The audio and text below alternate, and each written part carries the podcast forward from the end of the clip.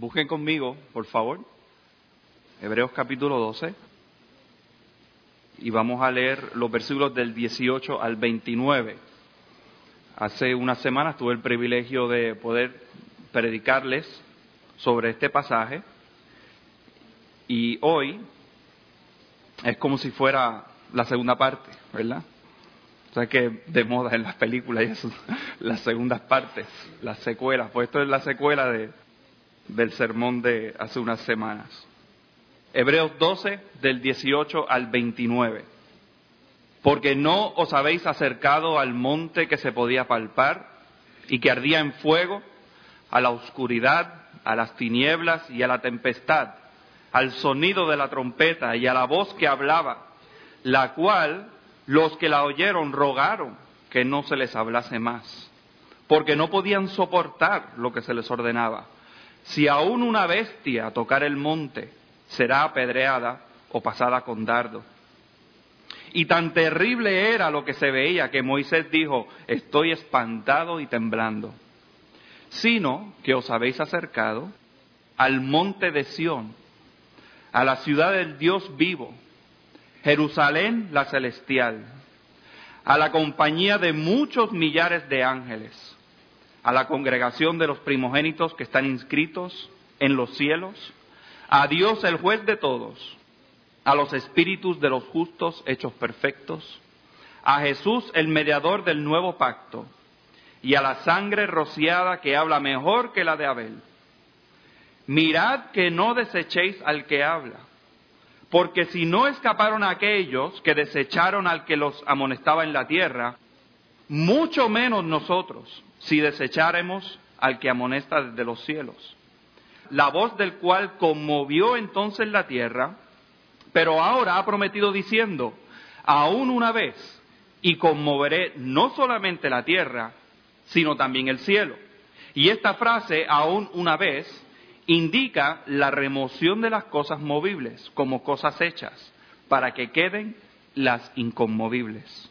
Así que, recibiendo nosotros un reino inconmovible, tengamos gratitud y mediante ella sirvamos a Dios agradándole con temor y reverencia. Porque nuestro Dios es fuego consumidor. Vamos a orar. Señor, te damos gracias en esta mañana porque tú nos has reunido con el glorioso propósito, Señor, de poder escuchar tu palabra, leída y predicada. Señor, gracias que tú nos permites adorarte. Señor, nosotros que somos tierra, que somos polvo, que nos arrastramos por la tierra. Señor, tú recibes nuestra adoración y te damos gracias por ello, Señor. Te suplico que mis hermanos escuchen tu palabra en esta mañana. Prepara nuestros corazones para recibirla. Que tu Espíritu Santo, Señor, nos enseñe y nos redarguya. Te lo suplicamos todo.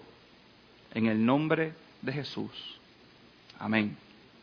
Quisiera leer nuevamente el versículo 25, que él va a ser el, que usaré como texto, pero quisiera que lo escuchen en la versión La Biblia de las Américas.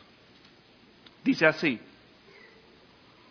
mirad que no rechacéis al que habla, porque si aquellos no escaparon cuando rechazaron al que los amonestó sobre la tierra, mucho menos escaparemos nosotros si nos apartamos de aquel que nos amonesta desde el cielo. La vida está llena de advertencias. Cada día que pasa, en cada una de las circunstancias de nuestra vida, nos encontramos con múltiples advertencias. Inmediatamente, incluso por la mañana, cuando nos montamos en nuestro carro y salimos a la carretera, nos viene una avalancha de advertencias. Señales de tránsito, si pasamos de cierta velocidad, corremos el riesgo de una multa. Si nos saltamos el semáforo en rojo, podemos causar un accidente.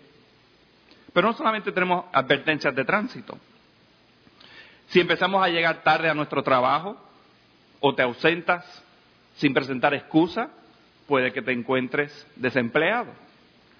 El doctor, por ejemplo, siempre nos advierte cuando nos receta algún antibiótico que nos tenemos que tomar el pote entero, porque si no, la enfermedad puede regresar y entonces ser peor que la enfermedad original. También hay deportes, ¿verdad?, que son un riesgo calculado, como el surfing o las carreras de Fórmula 1.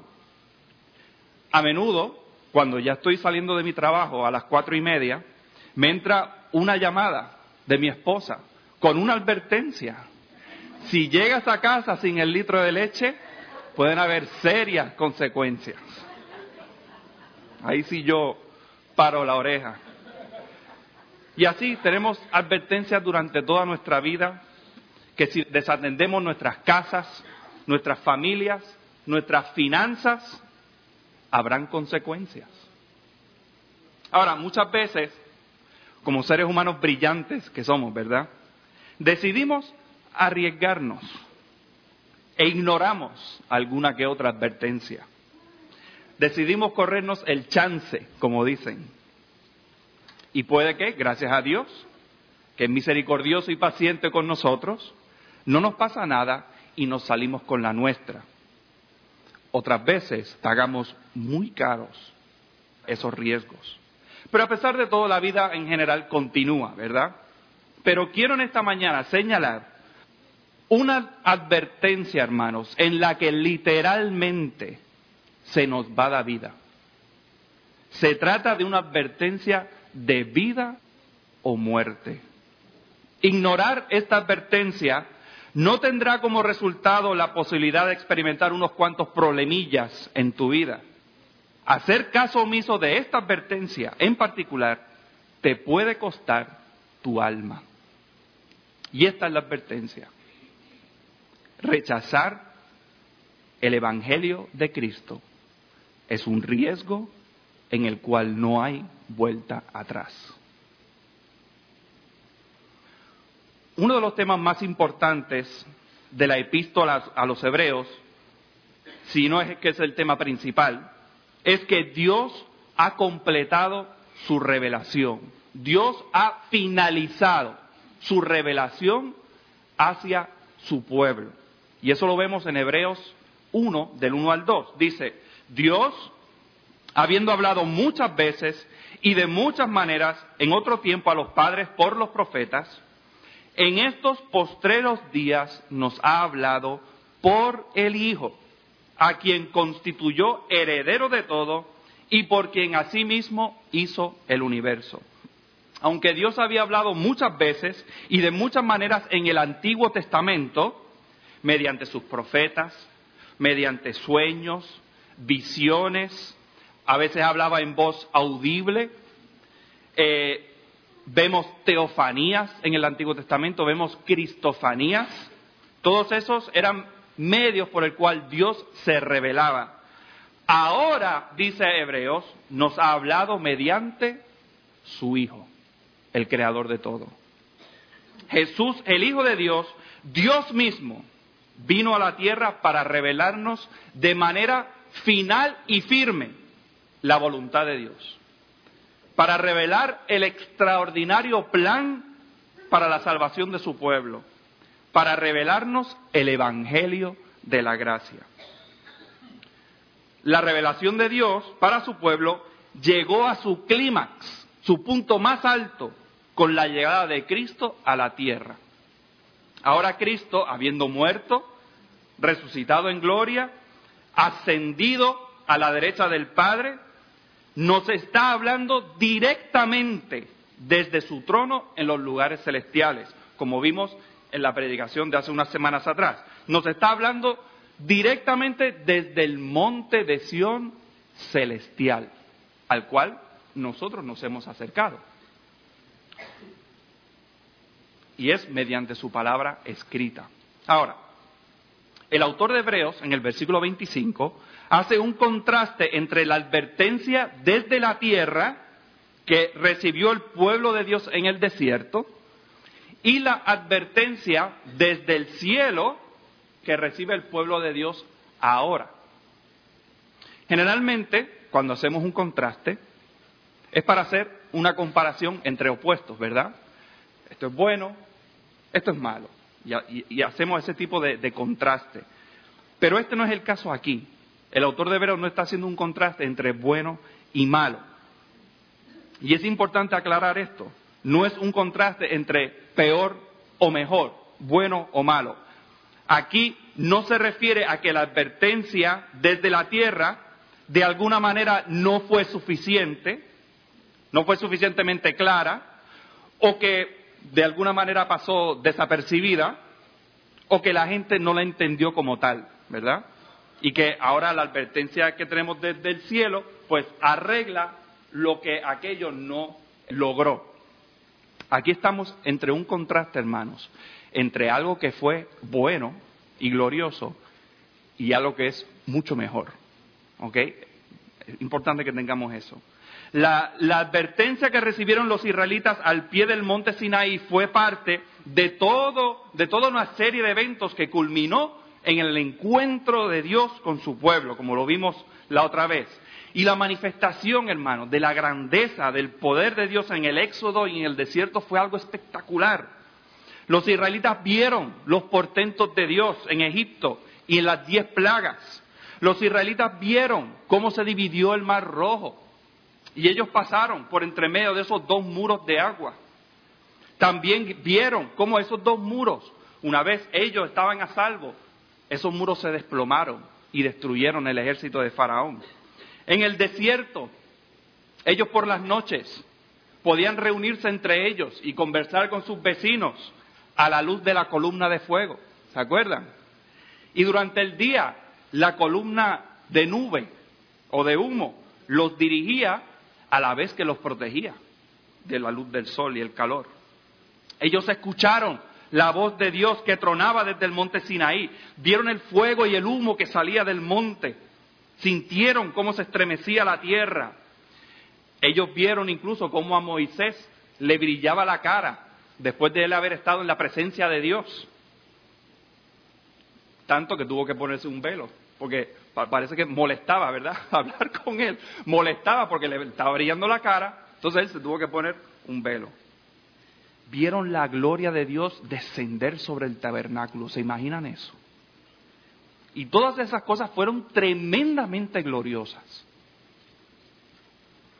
Pero todas esas glorias que vieron y escucharon los israelitas palidecen, palidecen en comparación con las excelencias de Cristo. Cristo que resucitó muertos, que hacía que los paralíticos caminaran y cargaran sus camillas, que daba vista a los ciegos de nacimiento. Cristo que perdonaba pecados, que nos enseñó los caminos y la voluntad de Dios, que siendo humano, siendo humano, obedeció perfectamente y a cabalidad la ley de Dios, la ley que él había dictado, dicho sea de paso. Cristo que soportó toda la carga de la ira de Dios por el pecado, que pagó el precio por el pecado, sustituyéndonos en la cruz. Cristo que resucitó de los muertos, y ascendió al Padre y entró al lugar santísimo celestial como sumo sacerdote. Y ahora ese Evangelio de Jesucristo se proclama en toda la tierra, en todo el mundo. Y el avance del reino de Dios, nos dice la Escritura, no puede ser detenido.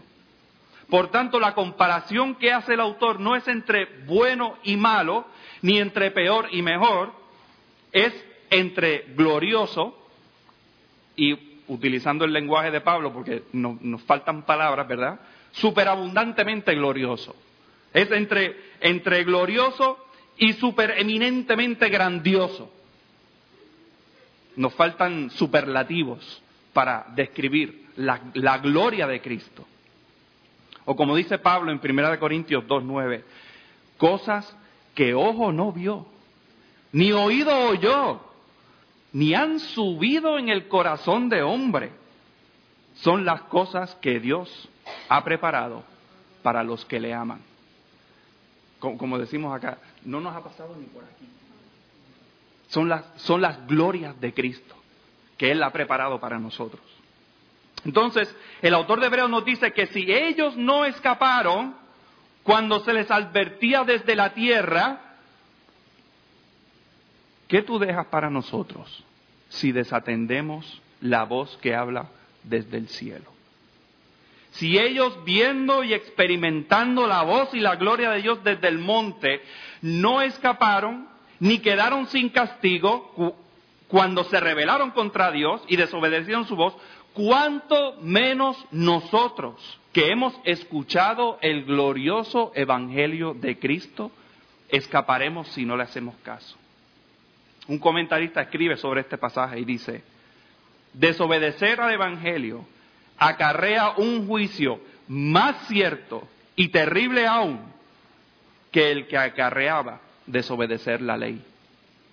Y esto lo dice Hebreos 10, 28 al 31, dice lo siguiente, el que viola la ley de Moisés por el testimonio de dos o tres testigos, muere irremisiblemente. ¿Cuánto mayor castigo pensáis que merecerá el que pisoteara al Hijo de Dios? Y tuviere por inmunda la sangre del pacto en la cual fue santificado, e hiciere afrenta al Espíritu de gracia pues conocemos al que dijo, mía es la venganza, yo daré el pago, dice el Señor. Y otra vez, el Señor juzgará a su pueblo. Horrenda cosa es caer en manos del Dios vivo. Todos sabemos lo que ocurrió con ese pueblo que salió de Egipto. Por su incredulidad y su rebeldía y su ingratitud, Dios juró Dios juró que ninguno de esos cientos de miles de adultos iban a entrar en su reposo en, la tierra prometida, exceptuando a dos, Caleb y Josué. En el capítulo 3 de Hebreos, el autor, citando el Salmo 95, hace la misma advertencia que vemos aquí. Dice, por lo cual dice el Espíritu Santo, si oyereis hoy su voz, no endurezcáis vuestros corazones como en la provocación, en el día de la tentación en el desierto, donde me tentaron vuestros padres, me probaron y vieron mis obras cuarenta años, a causa de lo cual me disgusté contra esa generación y dije, siempre andan vagando en su corazón y no han conocido mis caminos. Por tanto, juré en mi ira no entrarán en mi reposo. Hermanos, estas palabras nos deben helar la sangre. La consecuencia de ignorar la advertencia de Dios fue que toda esa generación vagó en el desierto durante 40 años. Tiempo suficiente para que cada uno de ellos envejeciera y muriera. Y todo por querer llevar la contraria a Dios y su palabra. Físicamente murieron en el desierto, pero me pregunto, ¿cuántos de ellos también perdieron su alma por no arrepentirse en esos 40 años? Por, por pura incredulidad. Ahora, ¿por qué la Biblia nos hace esta advertencia? Es interesante que esta no es la primera vez que el autor nos hace una advertencia de esta índole. En, una epístola de solo 13 capítulos, 13, el autor repite la misma advertencia cuatro veces. Y esta es la cuarta, la que estamos tratando en el capítulo 12. Hace la misma advertencia en los capítulos 2, 3 y 10. Y ahora en el 12. ¿Y por qué será que el autor de Hebreos hace tanto hincapié en que tengamos cuidado? Y quiero que veamos tres cosas antes de finalizar. En primer lugar, una advertencia es para que no nos olvidemos. Para que no nos olvidemos. Sencillo, hermano, sencillo. Qué fácil se nos hace olvidar nuestra razón de ser, de que somos hijos de Dios y le debemos nuestra obediencia. ¿Sabe? Hay una buena razón por la cual la escritura nos compara con ovejas, ¿verdad? No es porque las ovejas son lindas y chéveres, la oveja no es el animal más brillante ni inteligente.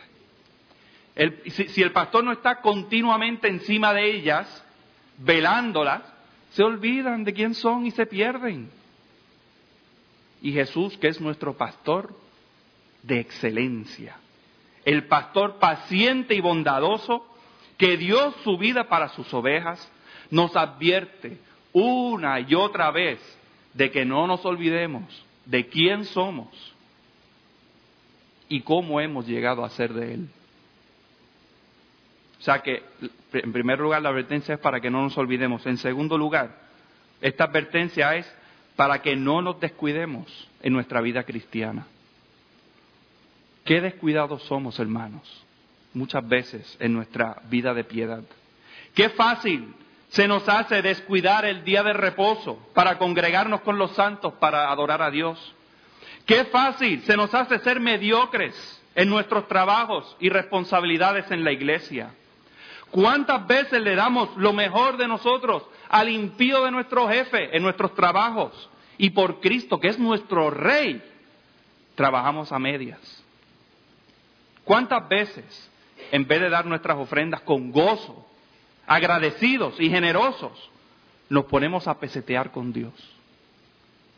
Tengamos cuidado, dice el autor de Hebreos, que con Dios no se juega.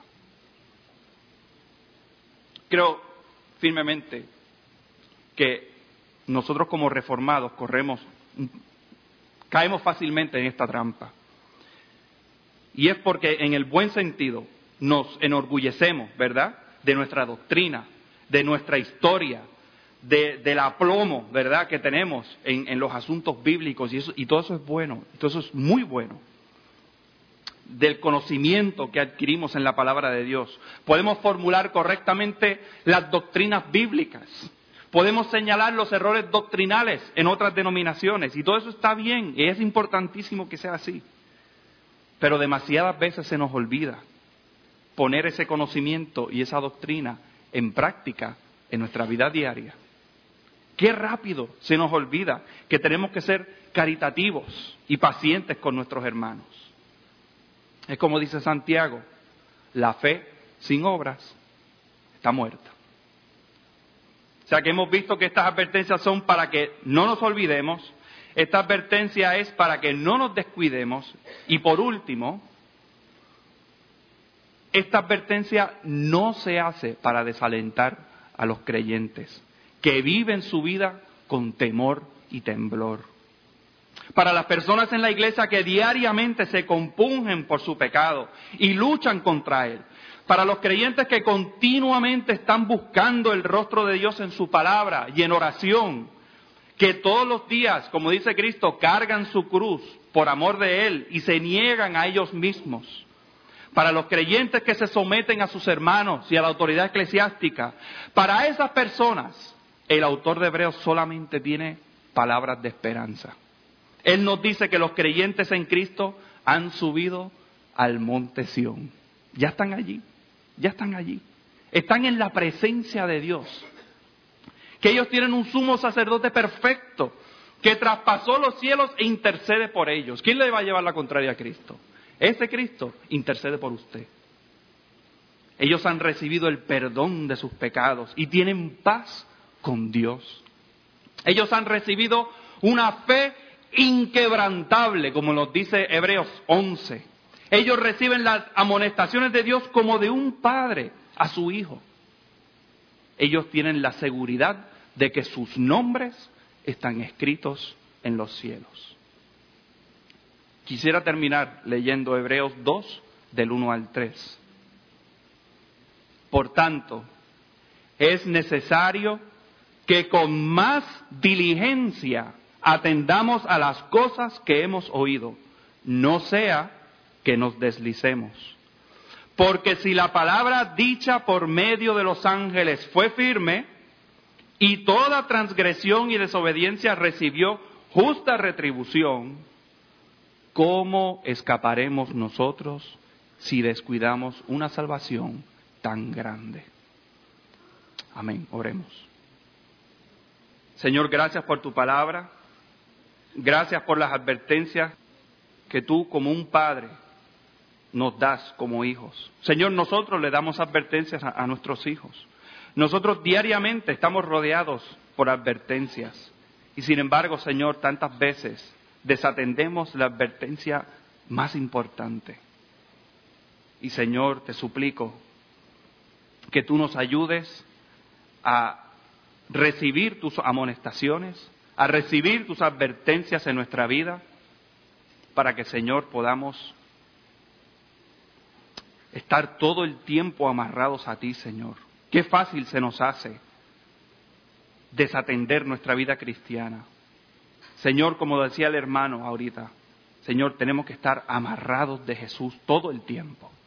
Te suplico que así sea, Señor. Que nunca nos sueltes y que nunca nos permitas soltarnos. En el nombre de Jesús. Amén. Estamos en silencio.